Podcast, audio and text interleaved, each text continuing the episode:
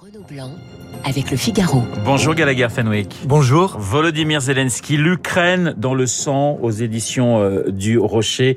Une biographie euh, très dense hein, sur le président ukrainien de Chaplin à Churchill en quelque sorte. Une biographie qui est, et vous le dites hein, dès le début du livre, qui ressemble davantage à une série de photographies qu'à un film. C'est-à-dire?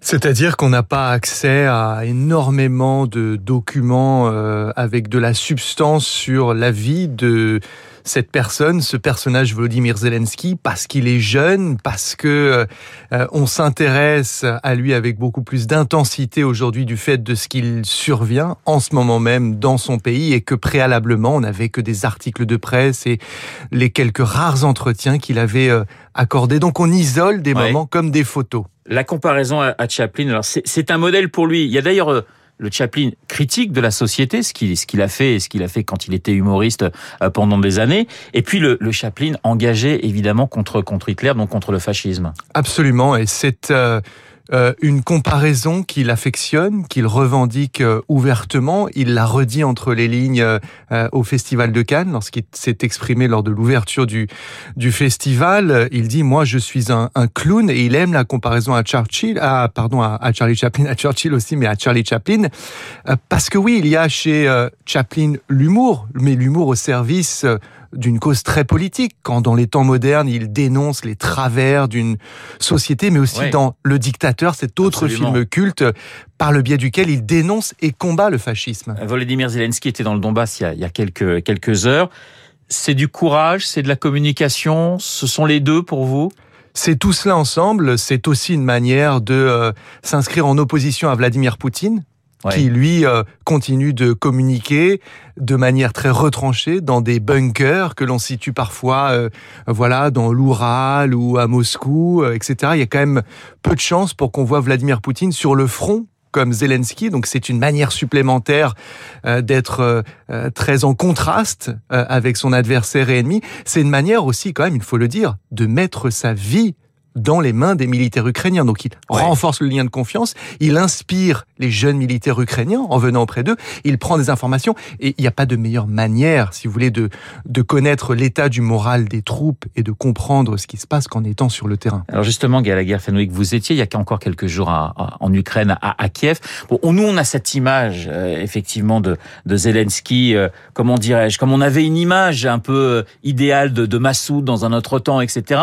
Est-ce que cette image que l'on a, nous, euh, Européens, est la même que celle que les Ukrainiens ont de leur président il y a forcément des, des, différences. Eux ont une image plus précise que la nôtre parce qu'ils le connaissent mieux. D'abord par sa carrière d'acteur, de comique, de comédien. Je veux dire, Zelensky, c'est quelqu'un qui était connu par des dizaines de millions de personnes de l'espace post-soviétique, à commencer par les habitants de son pays natal, l'Ukraine, par les Russes aussi. Ensuite, oui, il y a un quasi-consensus. Et ça, c'est très étonnant dans un pays aussi divisé, complexe et compliqué que l'Ukraine autour de la figure de Zelensky. Il est en train de devenir une espèce de figure consensuelle avec, et c'est mesuré parfois par des instituts de sondage sur le terrain en Ukraine, plus de 90% de la population. Et c'est ce que les Ukrainiens et les Ukrainiennes me disaient, notamment dans les rues de la capitale tout récemment, qui approuvent ses actions, ses décisions et de manière plus importante, sa manière de faire et de contribuer à l'effort de guerre. Gallagher Fenwick, il y a un chapitre qui s'appelle la, métamorphose, hein, le basculement où, le clown devient le, symbole de la résistance.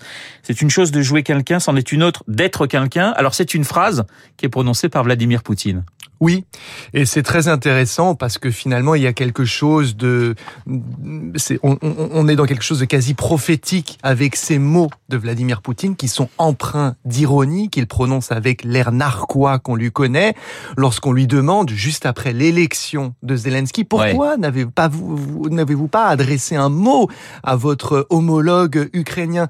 Et lui méprisant dit bah écoutez euh, oui je le connais en tant qu'acteur j'ai bien rigolé à ses blagues mais maintenant il est homme d'État, il va falloir qu'il démontre qu'il a les capacités pour cela et qu'il a le courage d'assumer ses décisions devant des millions de personnes. Force est de constater que, eh bien, Zelensky l'a eu, ce courage, alors que c'est plus compliqué. Tout bascule euh, le 24 février, en quelques heures, en fait. Le destin de Zelensky bascule. Comme l'Ukraine, c'est vrai. Oui, et c'est là qu'on assiste à cette métamorphose qui prend tout le monde de court y compris probablement le principal intéressé lui-même. Zelensky, dans la nuit du 23 au 24 février, est face à son destin. C'est un homme qui est face à la perspective de sa propre mort. Il le dira, je suis l'ennemi numéro un. Face aux Russes, ça veut dire ils veulent me tuer. Il l'est toujours d'ailleurs. Oui. Et c'est ça aussi Zelensky, c'est le courage moral mais physique aussi, celui de regarder en face, les yeux dans les yeux, la perspective de sa propre mort et bien de euh, donner tout ce qu'il a donné. Quand on dit il joue euh, le rôle du chef de guerre, c'est tout à fait juste comme expression. Maintenant, dans l'esprit collectif, il y a souvent cette idée que le jeu induit une forme de duplicité, d'hypocrisie ou euh, de quelque chose de ludique ou de détaché par rapport à la réalité. Mais non, il vient du cinéma. Et vous et moi, il y a des films qu'on apprécie. Pourquoi? Parce que les acteurs, les actrices jouent juste. Quand on joue juste, on est aussi dans une forme de vérité.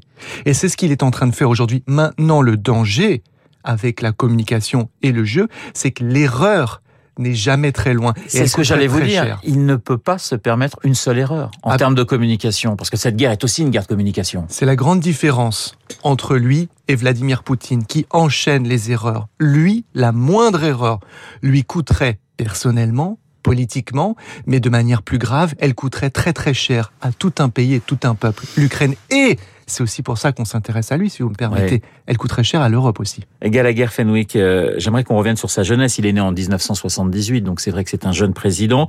Euh, à Kriviri, c'est une ville qui est plutôt tournée vers l'Est totalement, pas plutôt, totalement tourné vers l'Est, comme la plupart des habitants de cette partie de l'Ukraine, sud, sud-est, après le centre, ce sont des gens qui culturellement, physiquement, métaphoriquement, politiquement, linguistiquement, sont tournés vers l'Est. Eux, quand ils rêvent, ils rêvent en direction de Moscou. Ceux qui vivent en Galicie, de l'autre côté du pays, rêvent en direction de Bruxelles, New York, l'Occident. Lui, il est russophone, il est russophile ici, comme beaucoup de ces personnes.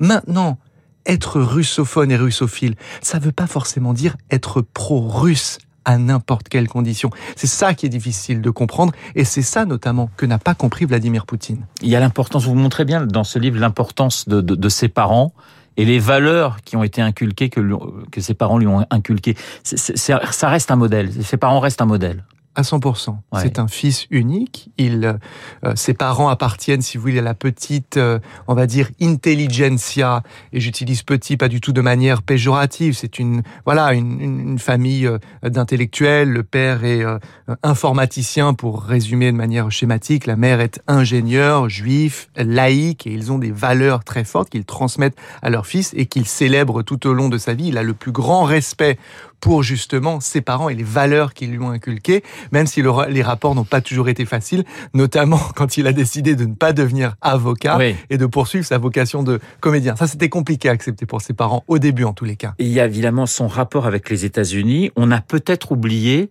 les liens qu'il a eus avec Donald Trump. Alors, les Ukrainiens ne les ont pas oubliés puisque ça a été quand même une, humiliation. Pourquoi? Euh, Parce que, si vous voulez, Zelensky rêve d'une chose quand il est élu en mai 2019, si vous voulez.